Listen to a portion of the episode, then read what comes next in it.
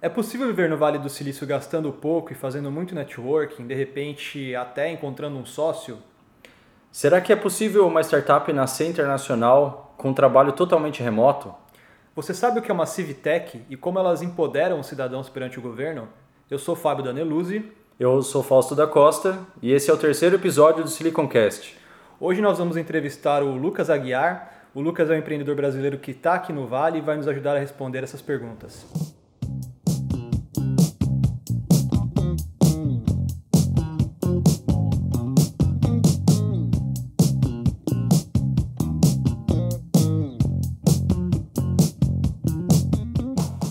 Então, Lucas, você é um empreendedor, é, mas você já passou por várias, é, vários momentos diferentes, já teve várias empresas. Conta um pouquinho da sua trajetória.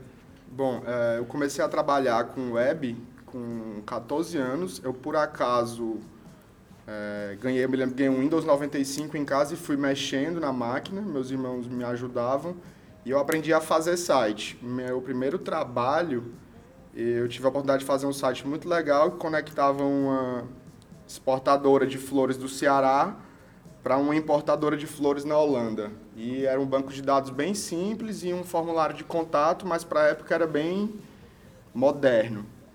E aí depois disso eu entrei, é, cursei propaganda e marketing, vivi muitos anos em agências de propaganda e no meio disso eu descobri uma tecnologia que era projeção mapeada.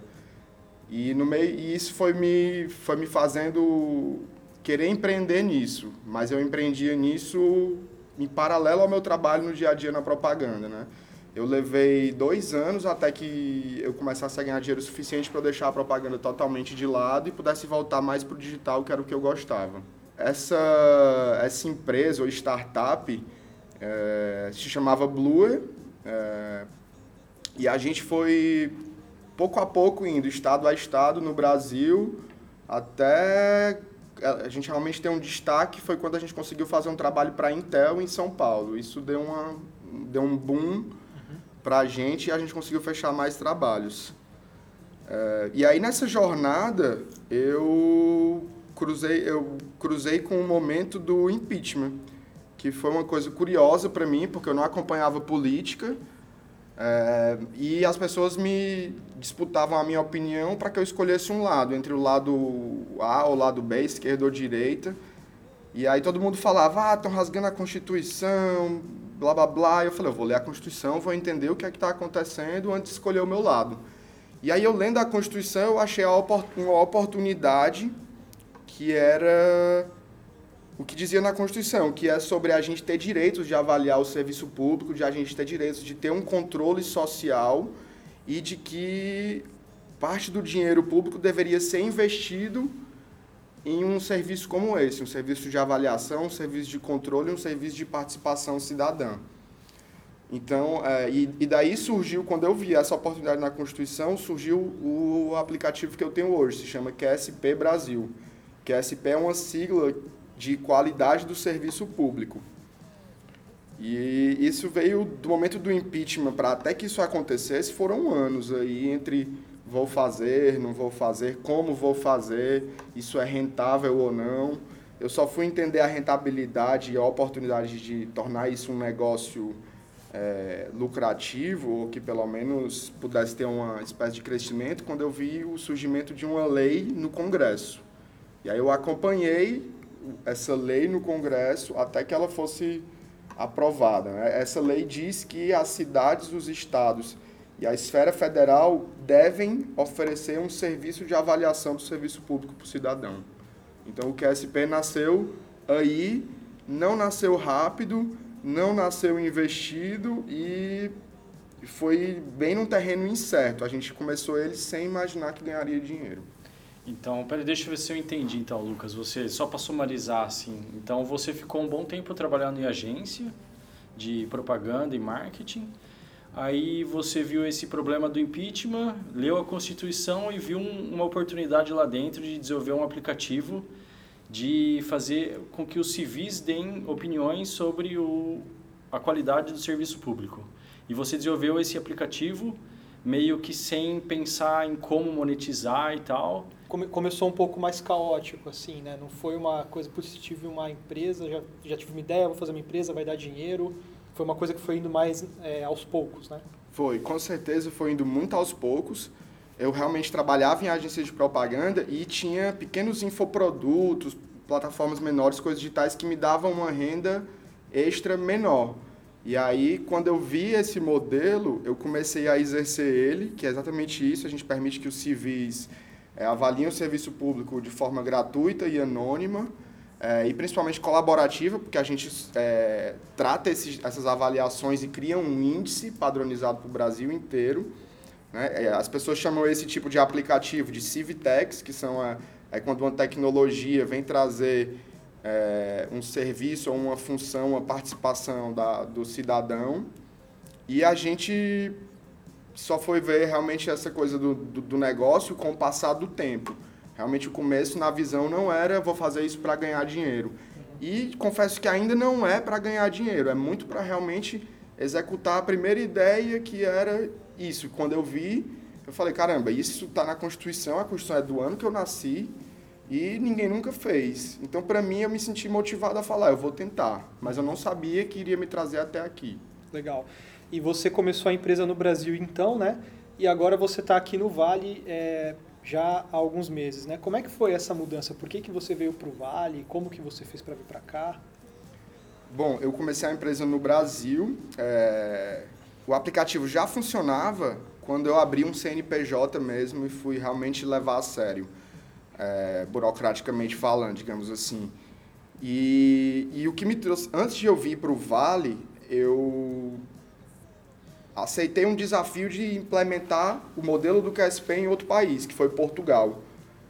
E quando eu implementei o QSP em Portugal, eu ainda não tinha ido para a Europa. Então eu implementei o QSP do Brasil em outro país sem estar lá, o que foi muito massa porque me deu a experiência e depois que estava funcionando eu fui para Portugal quando eu entendi a possibilidade de internacionalizar o modelo ou de uma expansão, de, uma, de replicar o modelo em outros países, eu despertei mais para o Vale do Silício. Com certeza já era uma coisa, como eu trabalhava com site, eu já tinha ouvido falar das empresas daqui, etc.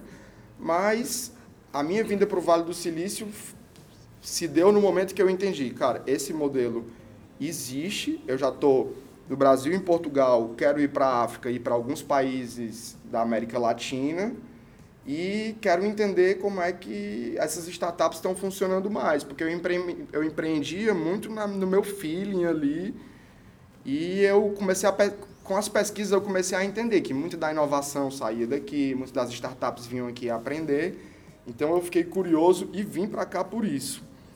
No começo eu vim para ficar um mês é e fazer visitas, conversar com pessoas, ir para meetups, essas coisas.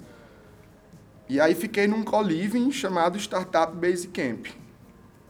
O co-living é uma coisa muito legal da cultura daqui do Vale, porque é um local de encontro, principalmente lá que é um co-living voltado principalmente para quem trabalha com startup ou no meio de techs. É, deixa eu ver só, só para, deixa eu ver se eu entendi então. Esse co-living é um lugar então que você mora e você também trabalha como se fosse um coworking, mas também um, um apartamento. Você mora lá junto com outras pessoas e você também tem um espaço de trabalho em que você trabalha também com essas pessoas que você mora. Exatamente, exatamente. O, na verdade, os dois espaços são quase que integrados. É, lá tem quartos de diversos níveis. A estrutura aparenta de um pequeno hotel ou de um hostel mas é, é realmente para uma moradia mais a longo prazo. Tem quartos privados, tem quartos de duas pessoas, de quatro pessoas, até quartos com oito pessoas você encontra lá. E junto, anexo no prédio, tem um coworking com uma estrutura bacana, sei lá, deve ter umas 20 mesas lá, tem painel para você fazer apresentações, é, eles fazem eventos regularmente, eles têm uma lista aí até de descontos para quem está no Colive em outros eventos, em, visitas, essas coisas aqui. Então, se cria um, um, um pequeno ecossistema ali, um pequeno convivência que torna muito mais interessante para um empreendedor do que alugar um Airbnb ou ficar em um hostel com pessoas que não estão na, na mesma pilha. Imagino que fica bem mais barato também, né? Porque você já tem o escritório, a moradia, dá para você, se você tiver um, um, um, orçamento um pouco mais baixo, você consegue se virar aqui no Vale, né? Num lugar desse. Com certeza, com certeza. São Francisco em si é uma das cidades mais caras para se morar. E o Co-Living, ele vem com essa proposta trazendo um preço muito bom, principalmente se você topar ficar em quartos compartilhados e integra na proposta deles todos esses serviços que você teria que estar pagando dia a dia a cada hora de uso. Isso tudo vem de graça junto com a hospedagem ali. É, e não é somente a hospedagem e o trabalho, né? Também os eventos, né? Pelo que eu entendi, rola evento lá, networking com pessoas de fora da casa também, muito interessante. É, nessa linha, acontece do pessoal formar novas empresas lá, o pessoal encontrar sócio, como que é essa dinâmica? Acontece demais. É, como eu, até já aconteceu muito comigo. Eu hoje, é, por estar lá, por ter ficado lá de janeiro até o final de abril, é, eu tive a oportunidade de cruzar com muitas oportunidades lá e ver muitas outras oportunidades acontecendo. Eu vi ideias surgindo lá, eu vi pessoas programando é, soluções tecnológicas lá dentro. E eu tive até a oportunidade de, na minha área, que é marketing mais estratégia, pegar trabalhos para outras empresas lá dentro. A conexão é tão grande e aqui no Vale as pessoas têm a cultura de dividir o que estão fazendo, dividir os projetos que estão fazendo, contar, que eu tive a oportunidade de trabalhar para pessoas da República Tcheca, para algumas outras startups até daqui da Califórnia, para até para o próprio startup Basecamp. Depois da convivência aí de quatro meses com ele, eu cheguei a trabalhar com marketing para eles. E eles estão lançando agora, um, junto com o Coliving, um outro serviço que seria trazer grupos de universidades para fazer imersão aqui no Vale. E lá dentro acontece mesmo isso, de ter muitos eventos. Um dos eventos que eu passei lá foi, foi um mês inteiro só sobre fintech. Então teve tiveram uma rodada de eventos para quem tem startup em fintech, depois outro evento para quem para quem já é uma corporação, uma empresa grande e está na área de fintech. Depois teve uma outra rodada de eventos dentro de um mês só para quem quer investir em fintech. Então, realmente é uma dinâmica. Né? A minha experiência com fintech era praticamente nula. Eu tinha lido poucas postagens de blog sobre isso e nesse um mês eu pude expandir um pouco a minha visão aí. E por estar dentro do Coliving, acessava tudo isso gratuitamente. Para quem quiser conhecer, qual que é o nome do Coliving? Se chama Startup Basecamp. O site é startupbasecamp.org. É, então, Lucas, a sua startup, a QSP, ela tem funcionários no Brasil, em Portugal e tem você aqui na Califórnia. Como que você, vocês estão lidando com esses, essas mudanças de fuso horário? Todo mundo trabalhando remoto? Está funcionando bem? Como que está sendo isso? Bom, é, para a gente é bem, é bem mais tranquilo, porque desde o começo a gente já tem uma cultura de trabalho remoto, a gente tem uma, uma liberdade, o nosso time de desenvolvimento é pequeno, e por eu estar aqui na Califórnia, isso conecta a gente a uma diferença de quatro horas a, a menos do que no Brasil. Né? Lá na, na, minha cidade são quatro horas a mais, onde está o meu time. E em Portugal já são quase, acho que oito a mais do que aqui. E, é, e aí em Portugal a gente não tem uma equipe de desenvolvimento. Então, dificilmente as reuniões conectam todo mundo ao mesmo tempo. Mas eu, eu, eu, eu senti no começo, quando eu cheguei aqui, a dificuldade de organizar os horários, exatamente por esse desencaixe. A maior dificuldade é Califórnia ou Portugal, quando eu preciso falar com alguém, algum parceiro de jornalismo que está por lá e ajudar a gente, do que com falar no Brasil. A diferença de Portugal para cá é maior e mais, mais longa. E as ferramentas de, de gerenciamento de projeto, essas online, elas suprem toda a necessidade do, do seu time remoto? Toda, toda necessidade. A gente tenta funcionar o máximo possível com, essas, com esse novo jeito, um jeito um pouco mais ágil de, de executar os projetos, e isso ajuda muito. Além de ser enxuto, é, faz com que a gente tenha histórico das coisas, controle maior da informação e ninguém fica travado esperando um feedback do outro, porque se não está numa call, provavelmente a informação está dentro de uma plataforma onde tem as informações do projeto.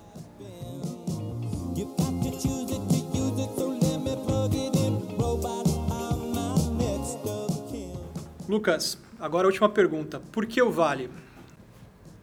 Bom, o que eu percebi aqui, além de da grande riqueza de capital, aqui tem muita gente com capital para investir em ideias e também do super avanço tecnológico, é que aqui as pessoas têm uma visão, pelo menos os líderes ou as pessoas que, que professores ou speakers que eu tive a oportunidade de assistir, eu percebi que eles têm uma visão de sociedade e de inovação muito presente no dia a dia deles. Não é aquele não é aquela coisa, ah, eu quero consumir um pouco de inovação, vou ler um pouquinho sobre isso e pronto. Realmente, aqui faz parte do dia a dia. Tem coisas como Amazon Go, ou um café que é feito por um robô, um sanduíche por um robô, um carro autônomo.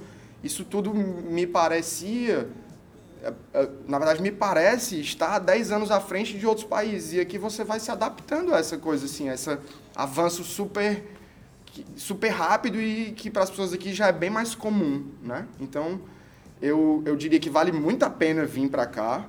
É, aqui não é só para quem é da tecnologia, aqui é para quem quer ver tudo que o mundo está trazendo de inovador, não obrigatoriamente tecnológico. O QSP nem tem um nível de tecnologia tão alto, mas o, o que eles chamam aqui né, de mindset, o jeito que as pessoas pensam aqui, é, é muito interessante, porque eles são mais abertos, eles compartilham muito conhecimento e no meu primeiro mês aqui eu senti uma diferença absurda no meu próprio comportamento e na minha no meu compromisso com o meu desempenho, porque eu percebi que o nível poderia ser mais alto. Aí eu passei a desejar e trabalhar para alcançar um nível maior. Ver esse nível maior me fez me motivar a acelerar isso. Então eu acho que vale muito a pena vir vir para o Vale e se tiver a oportunidade de estudar aqui em Stanford, que é o que a gente está fazendo, podendo fazer um curso de extensão em cima de temas como inovação, invenção ou estratégia, dentro de uma universidade que é respeitadíssima mundialmente e que os projetos feitos em Stanford, por exemplo, se a gente pegar os projetos criados por aluno e o quanto eles faturam, é, e se fosse comparar isso com o país, seria a décima economia do mundo. É como se só o que os alunos produziram em Stanford fosse capaz de ser o dobro do PIB do Brasil. Isso é uma coisa absurda, porque hoje a gente vê futuristas discutindo a, a questão de que o modelo educacional das universidades fracassou. Mas universidades como Stanford, Harvard, MIT ou Columbia ou até outras entenderam isso e evoluíram para isso. Então, o Vale tem, tem tudo isso para oferecer e tem muito mais que eu ainda estou a descobrir. Lucas, muito obrigado. Satisfação conversar. Muito obrigado pelo convite aqui e tem sido um prazer conhecer vocês, pessoal. Maravilha.